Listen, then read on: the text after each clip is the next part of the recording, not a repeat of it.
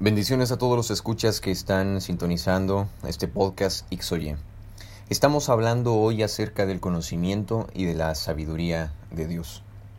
Y quiero hacer algunas preguntas.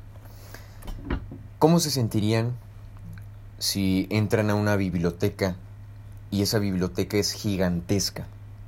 Y particularmente es una biblioteca que tiene estantes con temas muy complicados para el ser humano por ejemplo, una biblioteca llenísima de libros de filosofía, de matemáticas, de astrofísica, de física nuclear, de teología, y esa clase de ciencias que por lo general al hombre le resultan aburridas. O bien también una biblioteca en donde está llena de literatura de todos los temas habidos y por haber. Bien, desde luego que nos sentiríamos abrumados porque es muchísimo, muchísimo conocimiento. Pero aún se las pongo más difícil. Imagínense que, que estamos en esa biblioteca y nos van a dejar encerrados en esa biblioteca hasta que leamos todos esos volúmenes de libros que están en esa biblioteca grandísima. Una biblioteca del tamaño de una cuadra o del tamaño de un estadio llena de muchos libros. O aún se lo pondría más difícil. Imagínate que estás en una biblioteca que tiene todos los libros que se han escrito en el mundo y tú los tienes que dominar. No sé cuánto tiempo tardarías. Años, lustros, décadas, eh, un siglo, más de una vida. Pero imagínate esta situación desde luego te sentirías abrumado, que eh, no tuvieras otra actividad que hacer más que leer, leer, leer, leer, leer y leer hasta más no poder. Pues así nos sentimos los seres humanos ante tanto conocimiento que desde luego un ser humano no puede abarcar todo el conocimiento que pueda existir porque nosotros somos, eh, somos finitos. Sin embargo, hay alguien que sí tiene todo el conocimiento de todas las cosas, y es Dios. Quiero leer un salmo que es el Salmo 139 que dice de la siguiente forma, Oh Jehová, tú me has examinado y conocido, tú has conocido mi sentarme y mi levantarme, has entendido desde lejos mis pensamientos, has escudriñado mi andar y mi reposo, y todos mis caminos te son conocidos, pues aún no está la palabra en mi lengua, y he aquí, oh Jehová, tú la sabes toda. Detrás y delante me rodeaste y sobre mí pusiste tu mano. Tal conocimiento es demasiado maravilloso para mí, no lo puedo comprender. Después me saltaré al versículo 13. Porque tú formaste mis entrañas, tú me hiciste en el vientre de mi madre. Te alabaré porque formidables, maravillosas son tus obras, estoy maravillado, y mi alma lo sabe muy bien. No fue encubierto de ti mi cuerpo, bien que en lo oculto fui formado, y entretejido en lo más profundo de la tierra, mi embrión vieron tus ojos, y en tu libro estaban escritas todas aquellas cosas que fueron formadas sin faltar una de ellas. Cuán preciosos me son, oh Dios, tus pensamientos, cuán grande es la suma de ellos. Si los enumero se multiplican más que la arena, despierto y aún estoy contigo. Después el versículo 23 dice, Examíname, oh Dios, y conoce mi corazón, pruébame y conoce mis pensamientos, y ve si hay en mí camino de, perversidad, y guíame en el camino eterno. Después me quiero trasladar al Salmo 147, versículo 4 y 5. Él cuenta el número de las estrellas, a todas ellas llama por sus nombres. Grande es el Señor nuestro y de mucho poder, y su entendimiento es infinito. Este es el tema del conocimiento y la sabiduría de Dios o la omnisciencia de Dios que, que muchos teólogos o muchos conocedores de esta doctrina pues las combinan o, o los tratan como temas diferentes. Pero quiero hablar primero de dos cosas, que es el conocimiento de Dios y la sabiduría de Dios. La Biblia nos muestra que nuestro Dios es un Dios infinito, un Dios todopoderoso, un Dios eterno, y por lo tanto, como Él es infinito y es eterno, podríamos decir que esos atributos también están relacionados con su conocimiento. Así como Dios no tiene límites en cuestión del espacio, es decir, que Él está en todas partes y podemos tener la confianza de que Él está con nosotros en cualquier condición de tiempo y espacio, y que Dios es también todopoderoso, que Él es omnipotente y que tampoco tiene ningún límite para hacer su voluntad y que eso nos da confianza también, pero al, al mismo tiempo temor de hacer las cosas conforme a su voluntad. También podemos pensar esto acerca del conocimiento y la sabiduría de Dios, que Dios es, perdón, que Dios es omnisciente. Por ejemplo, hay muchas bases bíblicas aparte de las que he leído acerca de este tema. Hay muchísimas, por ejemplo, Samuel, ah, y, y, por cierto, solamente voy a leer unas cuantas, no todas. Primera de Samuel 2.3 dice, No multipliquéis palabras de grandeza y altanería, cesen las palabras arrogantes de nuestra boca, porque el Dios de todo saber es Jehová, y a él toca el pesar las acciones. Job 12.13, que particularmente es un versículo de mis favoritos en relación en este tema. Con Dios está la sabiduría y el poder Suyo es el consejo y la inteligencia. Salmo 94.9. El que hizo el oído no oirá, y el que formó el ojo no verá. Y después hay otro, hay otro versículo que está en Isaías 147, eh, versículo 4, perdón, Isaías 40, Isaías 40, versículo 12, 14, que dice, ¿Quién midió las aguas con el hueco de su mano y los cielos con su palmo? Con tres dedos juntó el polvo de la tierra y el peso y pesó los montes con balanza y con pesas los collados? ¿Quién enseñó al Espíritu de Jehová o le aconsejó enseñándole? ¿A quién pidió consejo para ser avisado? ¿Quién le enseñó el camino del juicio o le enseñó ciencia o le mostró la senda de la prudencia? Salmo 40, perdón, Isaías 40, 28. ¿No has sabido, no has oído que el Dios eterno es Jehová, el cual creó los confines de la tierra? No desfallece, ni se fatiga con cansancio y su entendimiento no hay quien lo alcance. Estas son algunas de las pruebas que podemos ver en la Biblia acerca de este infinito conocimiento de Dios, de su también infinita sabiduría, de la omnisciencia de Dios. Son algunas pruebas bíblicas eh, que nos enseñan esta doctrina. Desde luego, hay más pruebas bíblicas. Por ejemplo, eh, Job 40, cuando Dios tiene esa conversación con Job y habla a sí mismo de la sabiduría. O todo el libro de Proverbios, que incluso se habla de una forma tan especial de la sabiduría a tal grado de, personificarla, de, utilizar ese antropomorfismo. Es decir, de personificar la sabiduría para poder comprender más de lo que habla Dios de ella, de la importancia también de adquirir sabiduría. Pero queremos hablar primero, antes de nosotros como seres humanos, de nuestra necesidad de buscar la sabiduría de Dios, hay que primero tratar de considerar un poco cómo es puramente la sabiduría propia de Dios, no en relación con nosotros, sino la misma sabiduría de Dios. Existen teólogos como Berkov, Lois Berkov, que definen el conocimiento de Dios primero como lo siguiente, que el conocimiento de Dios es la perfección divina por medio de la cual Dios en una manera completamente única, se conoce y conoce todas las cosas posibles y actuales en un acto sencillísimo y eterno. Y estas son algunas de las características que podemos encontrar del conocimiento de Dios. Primero, Dios conoce el universo como existió en su propia y eterna idea antes de crearlo, es decir, Dios conoció el universo desde antes que Él lo creara. Eh, eh, la creación ya estaba en la mente de Dios. Y Dios no, no, no, estaba propenso a crear y a decir, bueno, este, esta es mi teoría de cómo saldría el universo. No, sino que Dios sabía cómo iba a ser el universo de una forma perfecta. Por ejemplo, el, el arquitecto tiene que imaginarse primero una idea hace borradores de cómo va a ser una construcción, no le gustó, pues otra vez borra y vuelve a, a, imaginarse y a plasmar eh, lo que se imaginó en un dibujo, eh, la planeación de su proyecto. Este, se mete un programa que, que es de computadora para hacer las construcciones o como se llame eso, yo no sé mucho de arquitectura. y se equivoca y vuelve a, hacerlo. Se equivoca y, corrige algunas cosas. O cambia de idea y vuelve a corregir algunas cosas conforme a la nueva idea que tuvo. Sin embargo, Dios es distinto.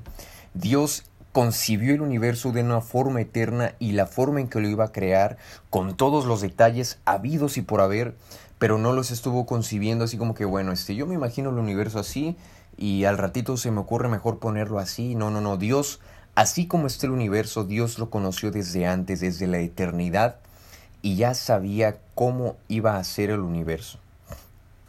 A eso se le llama el conocimiento eh, arquetípico, que es el conocimiento caracterizado por su absoluta perfección. Segunda característica, Dios no estudia para conocer, sino que Él lo sabe todo. Eso es el principio que se le llama como conocimiento intuitivo innato e inmediato de Dios. A, a diferencia de los hombres, nosotros tenemos que estudiar para conocer.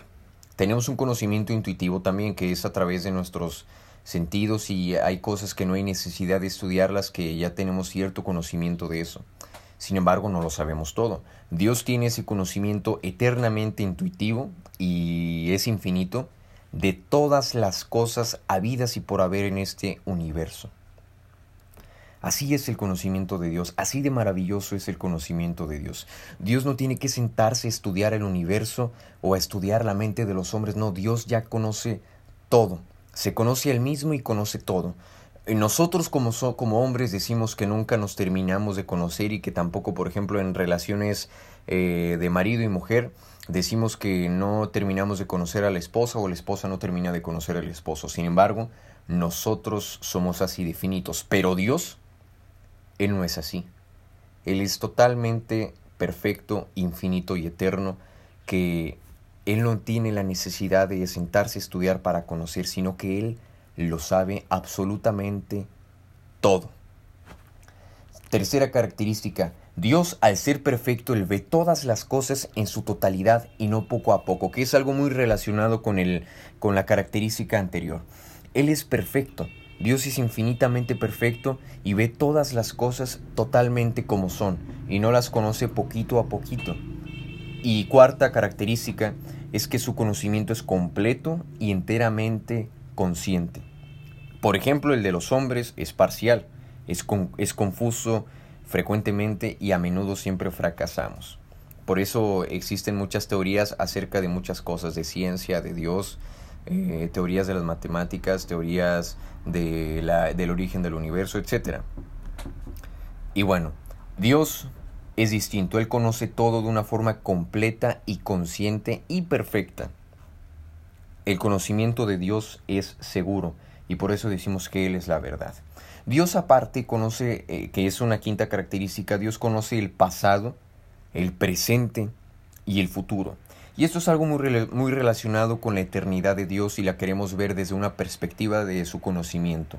Dios, al ser eterno, pues Él no está limitado por el tiempo, entonces Él conoce perfectamente el pasado, el presente y el futuro, lo conoce eternamente.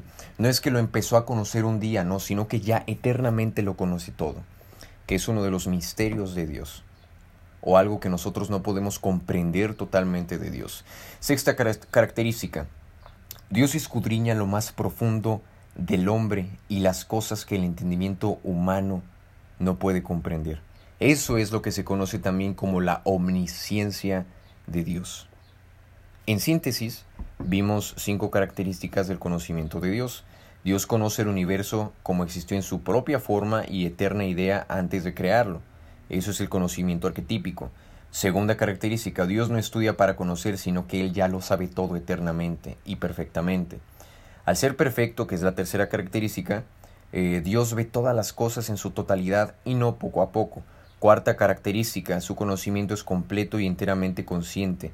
El del hombre es parcial, confuso y casi siempre fracasa. El del hombre.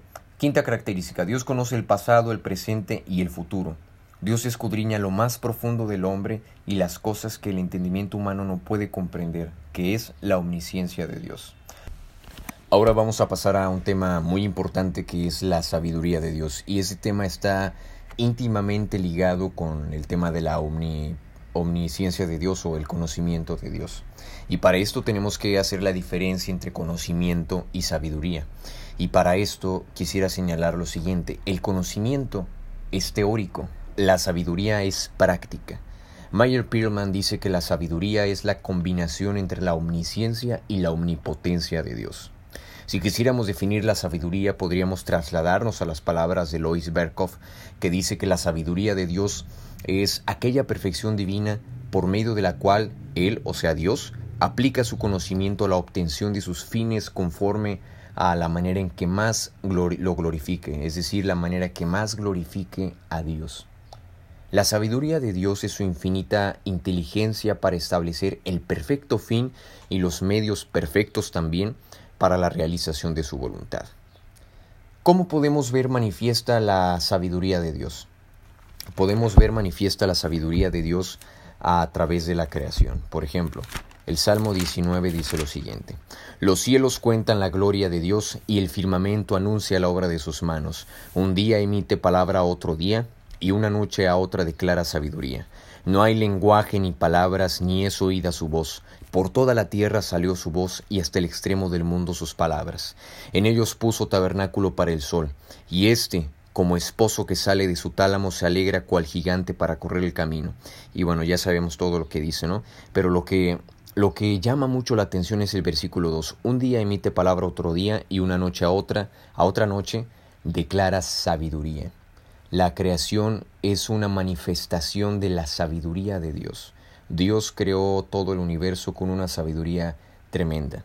Hay que recordar, por ejemplo, el argumento teleológico de la existencia de Dios que nos habla ah, del diseño, parte de la existencia de Dios analizando el diseño eh, del universo, el ajuste fino del universo, cómo las cosas están en su orden preciso para que la vida pueda ser posible en la tierra. Y eso nos habla de la creación que hace constar esa sabiduría de Dios.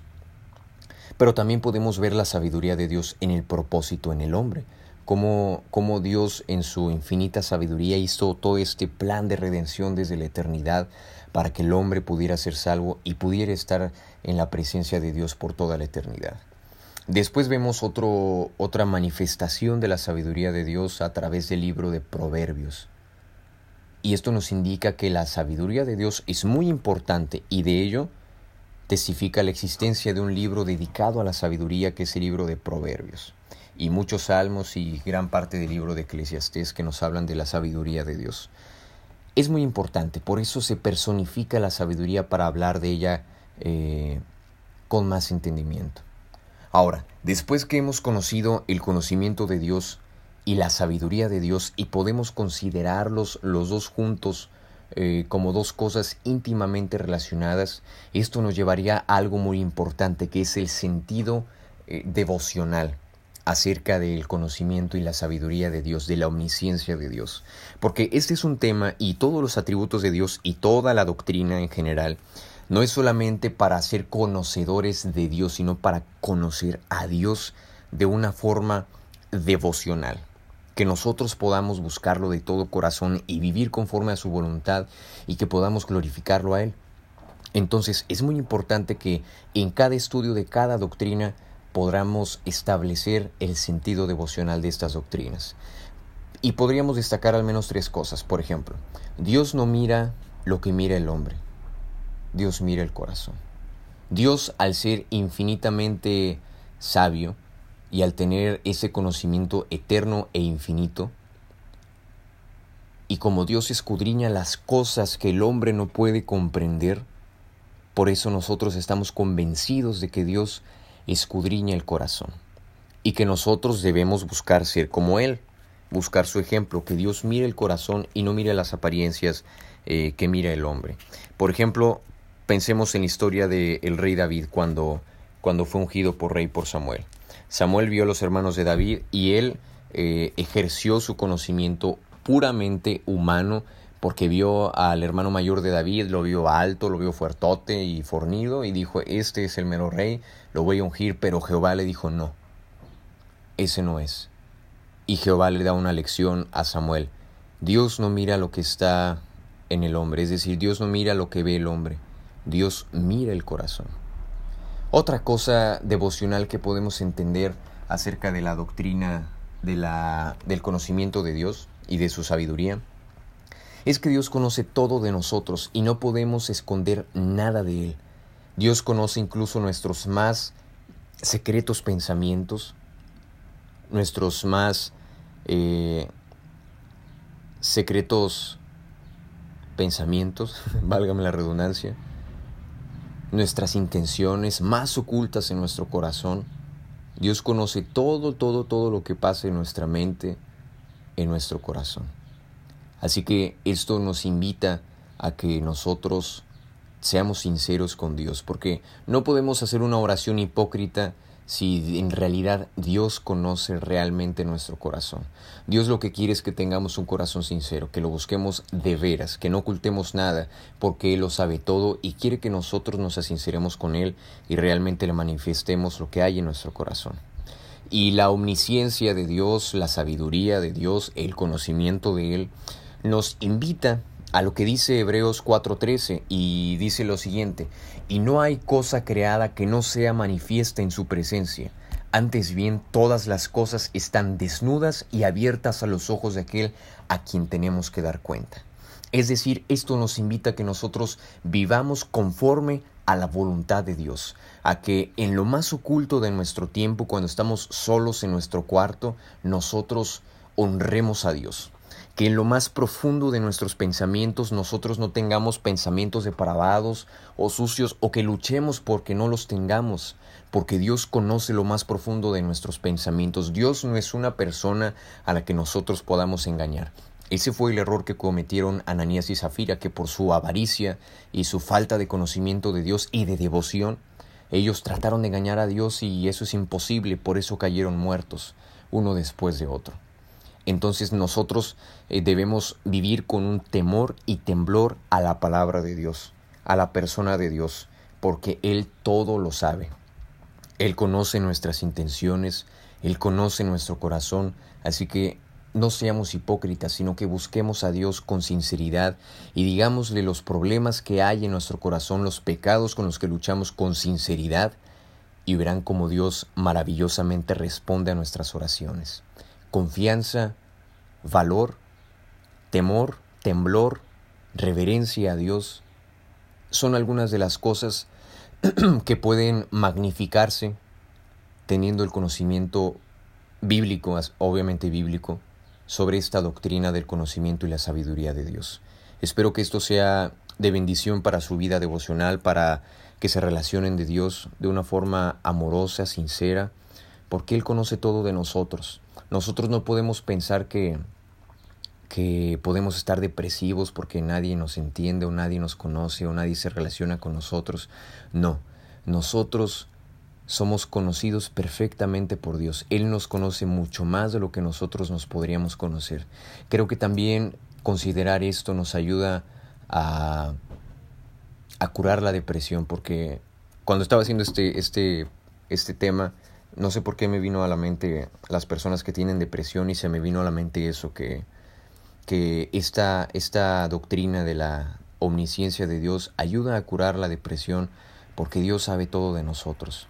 Porque muchas veces muchas personas se sienten solas, eh, se sienten que nadie las comprende, que nadie les hace caso. Sin embargo, hay alguien que les hace caso, hay alguien que les conoce mucho más de lo que ustedes se podrían conocer, que es Dios. Y como Él nos conoce, pues Él nos ama y Él ha hecho tantas cosas por nosotros y las sigue haciendo. Entonces, Dios es tan maravilloso, Dios es tan bueno, Dios jamás nos dejaría solos, Él está todo el tiempo buscándonos, Él nos conoce perfectamente y quiere que nosotros nos relacionemos mucho con Él. Que Dios les bendiga y no se les olvide de compartir este podcast y saludos a todos.